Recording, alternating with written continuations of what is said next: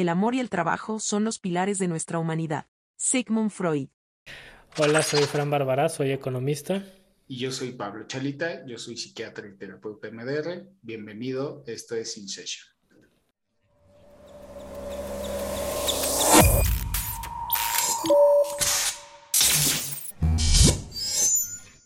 Las cosas que compartíamos juntos no las comparto con nadie más, con ningún otro ser humano, salvo tú. Como locos, like crazy.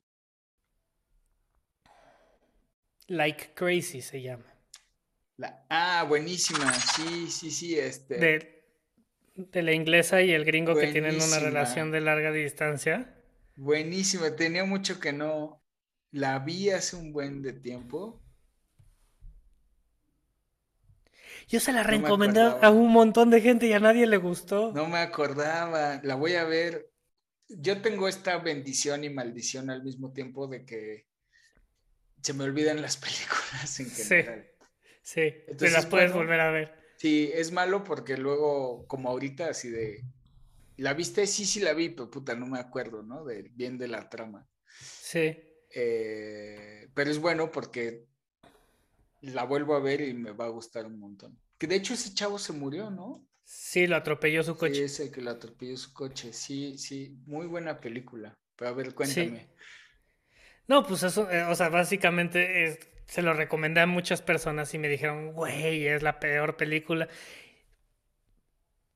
Pero es una película realista, ya sabes, una, es la realidad, es, tienen una relación de larga distancia. Al final ya no sé, yo algún, o sea, yo tuve relaciones de larga distancia. Es que me pasó también, por eso me gustaba, ya me acordé. No me acuerdo si fueron, o sea, tuve tres o cuatro relaciones de larga distancia, una de los cuatro felices, este, una donde, ¿no? Esta que no te ves, pero sí te ves, o que algún momento uno está en una relación. Y estos dos, pues al final tumban sus relaciones que tienen y al final encuentran una manera de estar juntos y la película termina en donde todo esto de la necesidad de estar juntos y ¡puc! viven juntos y parece ser como súper monótono, ya no pues hay... Es, la transición del enamoramiento al amor, ¿no? No, lo logran fraguar. Exacto. Lo que estaban eran muy enamorados, ¿no? Locos. Y con una idea, finalmente, ¿no? Sí, es, es que el enamoramiento, justo hoy me preguntaban eso en una consulta antes, pero es, el enamoramiento dura de seis meses a dos años. Biológicamente. Cuando estás enamorado estás como loco, estás como drogado y todo es increíble. Sí. Pero pues se ha de acabar. Sí. Se ha de acabar. O sea, si estás, si estás con la persona conviviendo, se acaba. sí, sí, sí. Si hay intermitencias, como pasa en las relaciones a distancia, o sea, si somos una relación, podemos hablar por teléfono si quieres todos los días, chatar, lo que sea. Pero físicamente nos vemos cada tres meses, pues como que se reaviva el, el madrazo neurohormonal. ¿Y lo puedes extender? Y lo puedes extender porque es, la dosis de la droga es este, gradual, digamos. Sí. El problema es que como toda droga, si es constante, pues, se genera una tolerancia, una resistencia, más que acá no le puede subir. Sí. ¿No? Este, sí, sí, sí. Este, porque de hecho, pues desaparece. Entonces, eh, pues eso es lo que pasa. Y entonces, lo que hace que estés así es el enamoramiento. Estás junto, te das cuenta que todo lo que veías de enamoramiento o tal, pues no existe tal vez en la realidad y ya en la vida cotidiana, en la monótona, pues ya se va. Sí, sí. Algún día hablaremos de una... De hecho, ya sale Jennifer Lawrence en esa película. Ah, no sabía, no, no, no lo ubico. Pero eh, tengo una teoría eh, que justo le decía el otro día a mi esposa de quiero escribir algún día un libro de eso, pero ese va a ser, si lo hago, algún momento va a ser hiper controversial porque es, eh, Milán Kundera tiene en uno de sus libros algo que es la regla de tres, él tiene muchas mujeres y entonces tiene una regla de tres, no la puede ver cada tres semanas y así. hay tres condiciones, ¿no? Creo que son tres mujeres. Bueno, un despapalle. Sí. Pues yo le, yo digo que. Mm, bueno, es, es, un tema controversial de, de, las relaciones de pareja, de. es que no lo quiero decir porque pues es lo mismo, pero tiene que ver con el engaño, con, o sea, con la infidelidad o con el eh, darse un gustito algo así y un cierto tiempo y entonces una migración de la fidelidad a eso, porque al final de cuentas la gran mayoría de las parejas, parezca o no, de eso, de hecho están los datos del Instituto Kinsey, es, terminan siendo infieles. Sí, sí, sí. ¿Por qué? Porque el problema de la relación monótona, constante, pues es que se pierde esa emoción, esa parte del enamoramiento, y es tan potente y es tan adictivo que la gente finalmente en algún periodo de su vida, o sea, tampoco quiere decir que lo hagan todo el tiempo, Lo, ha de buscar. Lo va a buscar.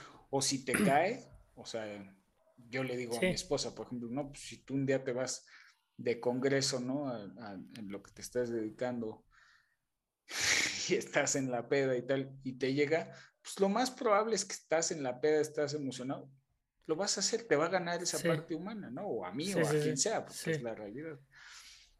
Eh, entonces creo que como humanos, si ajustáramos nuestra concepción de pareja, podríamos estar más balanceados, más balanceados, porque nos hace falta esa parte.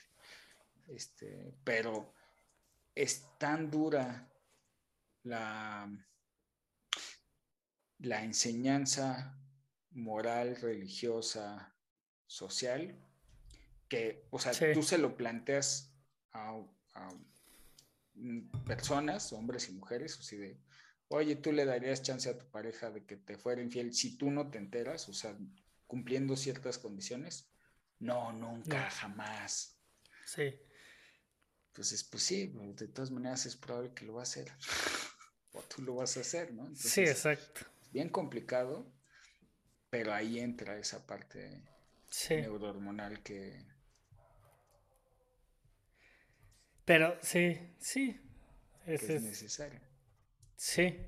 Sí, porque al final pues son químicos en el cerebro que como dices, actúan con una cosa muy parecida a una adicción, ¿no? O sea... Madrazo así de... Y, por eso también, o sea,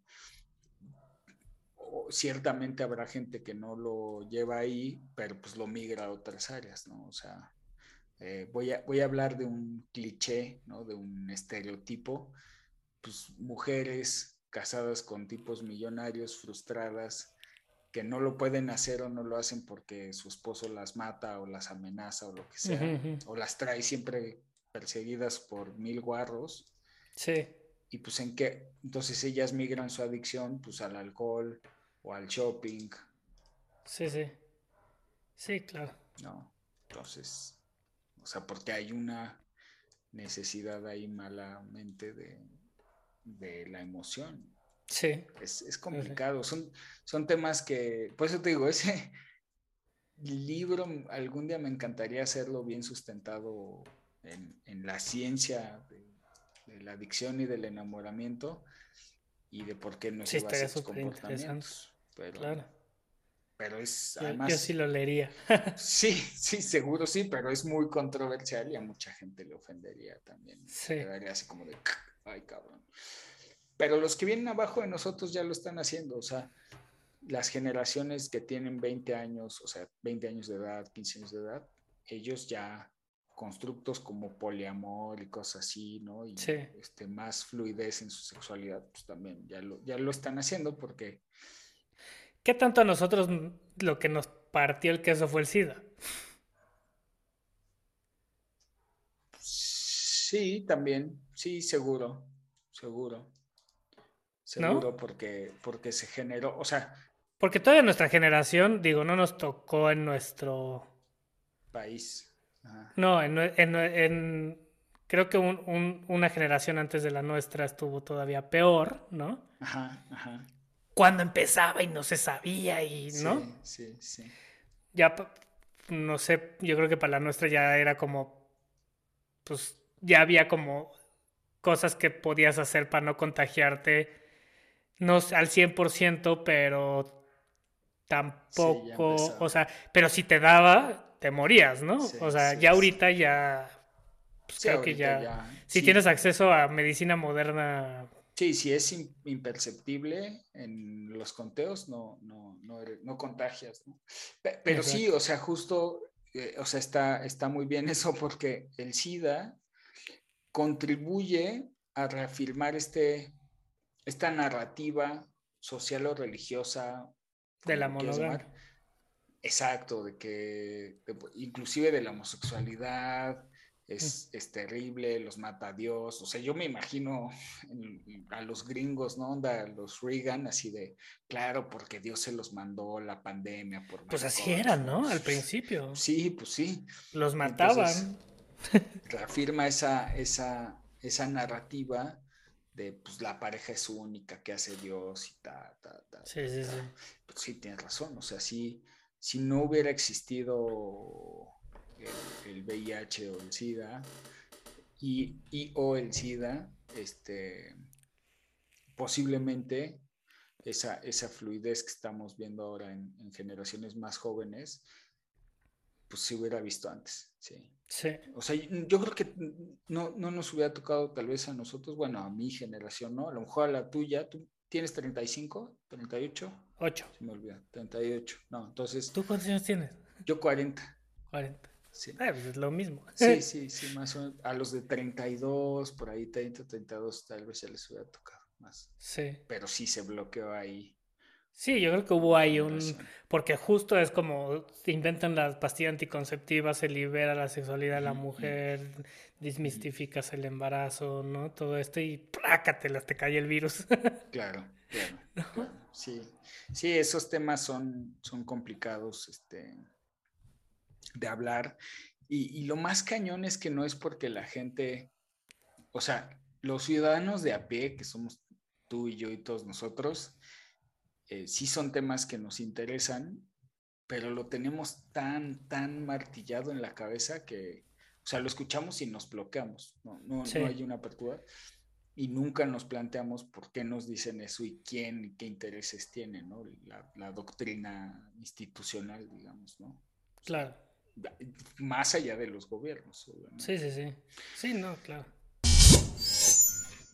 Los amores son como los imperios. Cuando desaparece la idea sobre la cual han sido construidos, perecen ellos también. Milán Kundera. Cuando la gente se pone a hablar así como de los imperios y la historia de los imperios y no este de se va a acabar el imperio gringo, duran 300 años o lo que sea. 300, no, es más o menos esa concepción. A mí alguna vez me dijeron, los imperios generalmente duran 300 años, ¿no? Y entonces el imperio americano lleva ya como 100, como 100 años, le quedan 200 o 150 puntos, ¿no? Más o menos. Pero esta va más rápido y va a acabar más rápido. Ok, sí, perfecto. ¿Cuánto duró el imperio romano? 300 años. ¿Tú le has preguntado a un católico qué es? Claro. ¿Y qué te dice? Soy católico, apostólico y romano. Ante todas las cosas. ¿Dónde está el imperio romano? ¿Ya se acabó? Esa es la pregunta. Claro. ¿No? Claro. Lo que pasa es que Constantino entendió que esa era la manera de conquistar el mundo. Claro. Y lo conquistó bajo una ideología religiosa. Claro. y ahora hay un miles de millones de romanos tirados por todo el mundo. Sí, y también bajo la religión, por eso es el matrimonio. ¿Y, la ¿Y dónde está la capital? Pues en el Vaticano, ¿no? Claro. Yo nunca he ido al Vaticano, pero he visto fotos y digo, chale, esta es la opulencia, ¿no? El dinero de todo el mundo, sí. Entonces, ¿Dónde está el imperio romano? ¿Dónde termina el imperio romano? En esta cosa que le llamamos Iglesia Católica, con una sede, con un estado de dos kilómetros, ¿no? Y miles de feligreses alrededor del mundo, que aparte, antes de ser mexicanos y antes de ser peruanos y antes de ser de Timbuktu o cualquier nacionalidad son católicos, apostólicos y romanos. Claro, claro. Y Roma nunca se terminó. Seguimos en eso. Claro, claro. No creo que un hombre valga tanto como para tener dos mujeres, ni que una mujer valga tan poco como para ser la segunda. Marilyn Monroe. Tú llevas X tiempo de casado, sí. Ok. ¿Y no te traen además? ¿No? ¿No te traen? No, pues sí, obviamente, ¿no? Sí. Ah, pues sí. Oye, si llegara esa persona, ¿qué? No, así, digo, pensemos en una actriz para hacerlo más irreal. Sí. Se te, bueno, yo voy a decir Gal Gadot porque fue la que se me vino a la mente. alguien podría decir, ah, no, pues Gal Gadot, qué guapísima, está bien. Oye, y si te la encuentras por ser del destino, te dice, no manches, eres el hombre que siempre soñé. No va, nadie se va a enterar, no va a pasar nada, ¿qué onda? Sí. No, pues claro que sí, no sé qué, está bien, está bueno, pues sí, es lo más probable, ¿no? Este, aunque me digas que no, lo dudaría si sucediera de verdad, pero bueno. Claro. Y entonces ya cuando te dicen que sí, le dices, ok, está bueno. Ahora, le pasa lo mismo a tu esposa, pero con el actor de Thor, con Chris Hemsworth. Sí. Y pues ella haría lo mismo. porque también es humano y vive exactamente lo mismo. No, no, ni eso no se puede. Dices, no manches, o sea, no, sí. No, no estás viendo la realidad de las cosas y te estás yendo a un constructo que fue grabado y así de pedos de la fidelidad y entonces si no es mía, si no es mío. Ah, ah, justo hoy, que ahorita, qué bueno que comentaste eso de como que estamos hablando de una parte como controversial de lo que tú te permites a ti y esperas de los demás, ¿estás de acuerdo? O sea, yo sí lo haría, pero espero que mi pareja no lo haga, ¿no? Lo, cual a mí se me hace una locura porque pues deberían ir. La carretera tiene carril de ida y carril de vuelta, ¿no? Claro, esa es mi pelea general con las personas y las relaciones, ¿no? O sea, en qué momento, o sea, que esto, si no es de dos vueltas, entonces ahí entro yo en conflicto siempre en, en, el, trabajo con mi familia, ¿no? O sea, es como de, oye, espérate, ¿no? No exijas algo que yo no voy a recibir, ¿no? Pero bueno.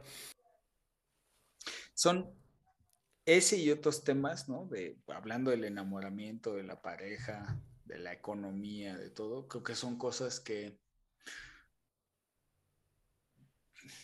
Sí, yo creo que la explosión del Internet, eh, posiblemente cuando empezaba el Internet,